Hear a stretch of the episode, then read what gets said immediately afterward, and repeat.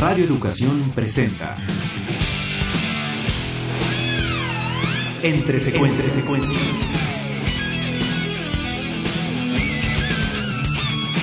Sucesiones de imágenes que marcan tu vida y que pueblan el inconsciente cinéfilo.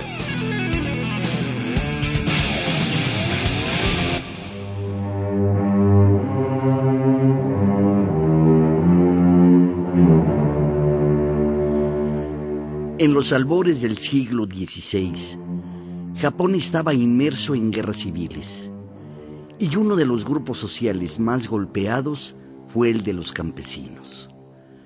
Sobre la llanura, en el ocaso, un grupo de jinetes cabalgan violentamente. Las patas de los caballos sobre la tierra se escucha casi como una cascada ante la fuerza, la velocidad y el gran número que marchan cabalgan por terracería, sobre todo sobre cosechas, durante horas y días. Parece no tener rumbo, aunque parecen ir en busca de algo.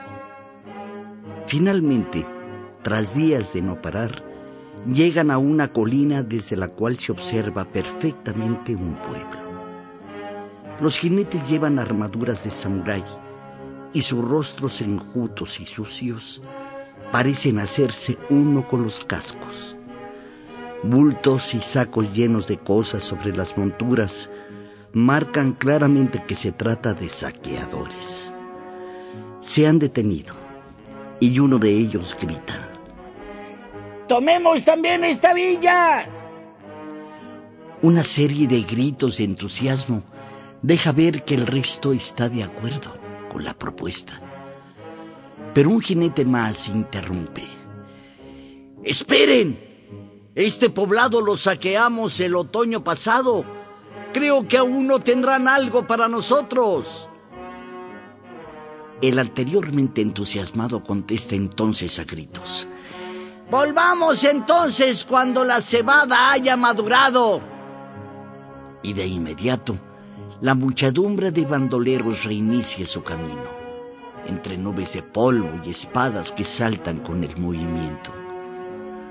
Cuando los bandidos se han alejado finalmente, detrás de unos matorrales se incorpora un campesino que había estado recolectando varas para la fogata, las cuales carga sobre su espalda. Su rostro es de franco terror ante lo que acaba de escuchar, y entonces regresa lo más pronto posible al pueblo para informar. La noticia ha dejado asustados a los pobladores. Durante generaciones se han dedicado a cosechar. Su vida la miden y la construyen en base a su actividad como campesinos. Es su alimento y su motor de vida. Si extraños vienen a quitarle sus cosechas, prácticamente los matan se escuchan lamentos entre un grupo que se ha reunido en un claro del pueblo. Impuestos, guerra, trabajo forzado y ladrones. ¿Qué acaso no existe un Dios? Alguien pregunta a gritos y agrega, Dios debe querer que los campesinos muramos de hambre. Eso es cierto, asevera una voz más que se pierde en el rostro que se ha tirado al suelo de la desesperación mientras que otra intercede. No te quejes, así no arreglarás nada. Entonces, un hombre más joven que el resto se llena de ímpetu y propone hacer lanzas con bambú y atacar con ellas a los bandidos para que nunca más vuelvan. Pero un hombre aún más derrotado, asegura. Los campesinos nacimos para sufrir. Esa es nuestra suerte.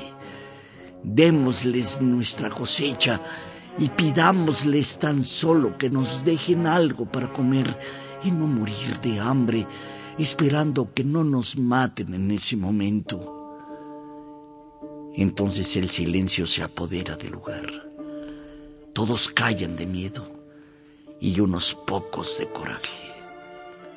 Alguien propone ir a pedirle consejo al viejo del poblado, Y es así que las docenas de campesinos se levantan y se encaminan hacia la cabaña del viejo. Tras discutir lo mismo, el viejo entiende que todos tienen miedo y que pelear es imposible porque, como alguien se lo dice, los campesinos no nacieron para pelear. Entonces, el viejo les propone algo que sabe sonará descabellado. Contratar a samuráis para que los defiendan. No, eso es imposible. Nunca hemos escuchado de eso, asegura el primero en protestar. Yo lo vi, continúa el viejo cuando escapaba del pueblo del que surge en el que ahora estamos. Los bandidos lo quemaron y cuando me escapaba pasé por otro pueblo que permanecía completo y supe que fue porque lo defendieron samuráis que el pueblo había contratado. Pero un samurái es orgulloso y no tenemos dinero para pagarle. Tan solo arroz y ninguno de ellos querrá hacer el trabajo por arroz. Comenta un campesino. El viejo continúa. Encuentren samuráis hambrientos que deseen hacer el trabajo por comida. Hasta los osos bajan a los poblados cuando están hambrientos. Y con esa aseveración, el viejo parece que le ha dado una esperanza a ese pueblo.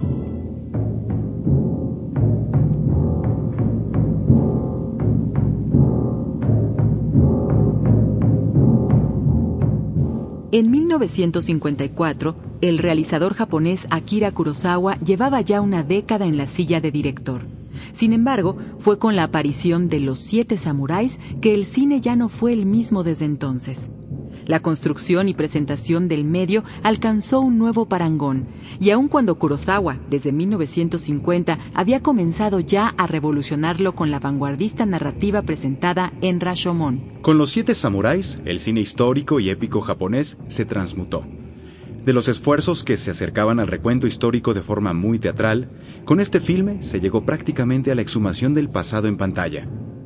Tanto los escenarios como el clima, la luz, los rostros, las vestimentas y la sangre, sudor y tierra, sin olvidar la violencia puesta en acción, fue tan lograda que el cine y sus autores fueron trastocados.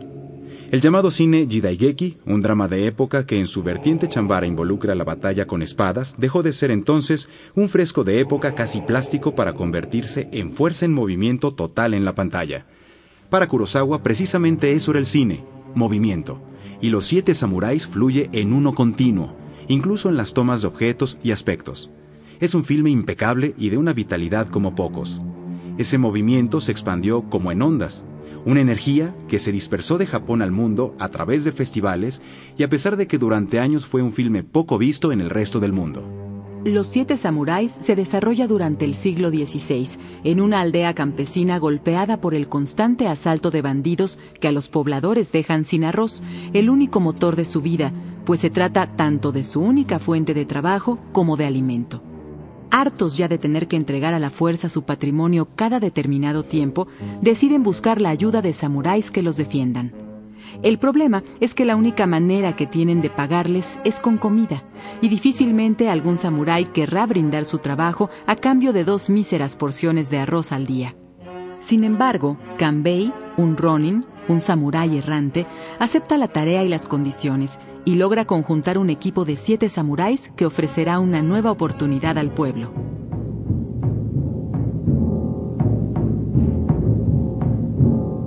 Los Siete Samuráis tuvo un largo periodo de gestación. Más de un año tardó su realización y su filmación se llevó a cabo en locaciones, lo que mantuvo a Kurosawa lejos de los estudios Toho de la compañía que lo producía. El resultado de ese arduo trabajo puede atestiguarse en las impresionantes imágenes del filme, pleno de momentos y lugares inolvidables.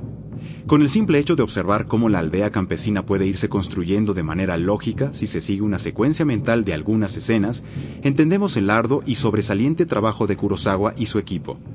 Sin embargo, la búsqueda de ese realismo por parte del cineasta igualmente le provocó conflictos con la Toho, desde donde intentaron minimizarle el presupuesto y cortar sus semanas de producción. Pero Kurosawa amenazó con abandonar el proyecto y lo único que entonces pudieron hacer fue esperar. Los primeros en tener la fortuna de recibir la energía en movimiento de este filme fueron críticos y cineastas presentes en festivales, como el de Venecia, donde Kurosawa recibió el León de Plata por mejor dirección.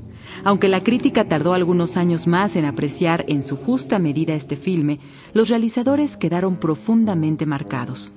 A través de los años, no han faltado cineastas que hayan mostrado su admiración por la obra de Kurosawa, y entre ellos una lista de verdaderos maestros y estrellas de este medio: Polanski, Tarkovsky, Bergman, Fellini, Peckinpah, Coppola, Scorsese, De Palma, Lucas, Spielberg, Tarantino, Kitano, Herzog y, por supuesto, Sergio Leone, entre muchos otros. Pero la energía producida por Kurosawa ni siquiera terminaba aún de emanar. Al paso de los años, Kurosawa sumó sobresalientes dramas e historias más comunes a su filmografía como Dersu Usala, de 1970, o Madadayo, de 1993, su último filme. Pero sin duda fue con su constante exploración del pasado y del drama épico a través de la figura del samurái y el guerrero que logró sus más grandes marcas, Rashomon de 1950, Trono de Sangre de 1957, La Fortaleza Escondida de 1958, Yojimbo de 1961, Sanjuro de 1962, Kagemusha de 1980 y Ran de 1985 completan una saga que incrustó en la gramática del cine colectivo y por tanto en la del arte en general la figura del héroe o antihéroe marcado por el honor y la lealtad para con su patrón o causa. En una época en la que los remakes eran contadísimos, a diferencia de hoy día, donde prácticamente se han convertido en un género, la energía de los siete samuráis provocó un remake en Hollywood con un reparto estelar compuesto por Jules Briner, Steve McQueen, Charles Bronson, James Coburn, Horst Buchholz y Brad Dexter. Dirigida por John Sturges en 1960, este exitoso filme llamado Los Siete Magníficos transportó la historia original de venganza del Japón feudal al western bandolero entre México y Estados Unidos y produjo tres secuelas y una tardía serie de televisión en 1998.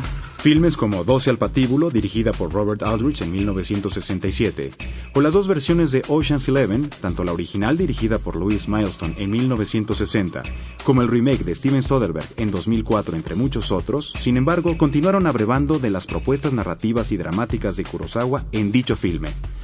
En 2004, cuando se celebró medio siglo de esta obra, los estudios japoneses Gonzo presentaron una nueva versión en anime de ciencia ficción llamado Samurai 7, y el cual igualmente fue presentado en una versión manga. Aun cuando Kurosawa casi llegó a la realización de cine por mero azar, su pasión por lo visto en las salas de cine, así como por las grandes épicas y los complejos dilemas morales puestos por autores como Shakespeare, Dostoyevsky, Tolstoy, Gorky y en sus páginas, lo llevaron a comprender y construir el discurso cinematográfico como un escenario para grandes discusiones e imágenes inolvidables. El cine, con él, se convirtió en auténtico arte y espectáculo que a nadie ha dejado indiferente. La vida artística de Akira Kurosawa puede resumirse en cinco décadas de trabajo y 30 filmes. Una forma frívola, sin duda, de definir una obra profundamente involucrada con el proceso de vida de su autor, pues cada episodio cinematográfico nos habla de un momento en la vida de su creador, tras la pasión y entereza puesta en el proceso creativo.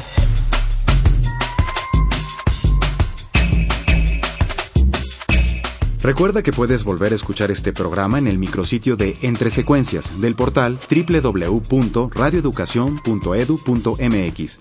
Ahí también recibiremos tus comentarios sobre esta serie.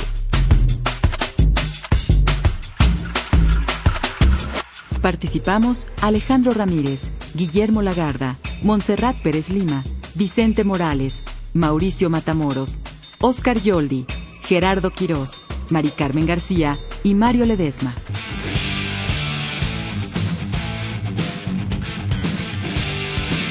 Radio Educación presentó Entre secuencias.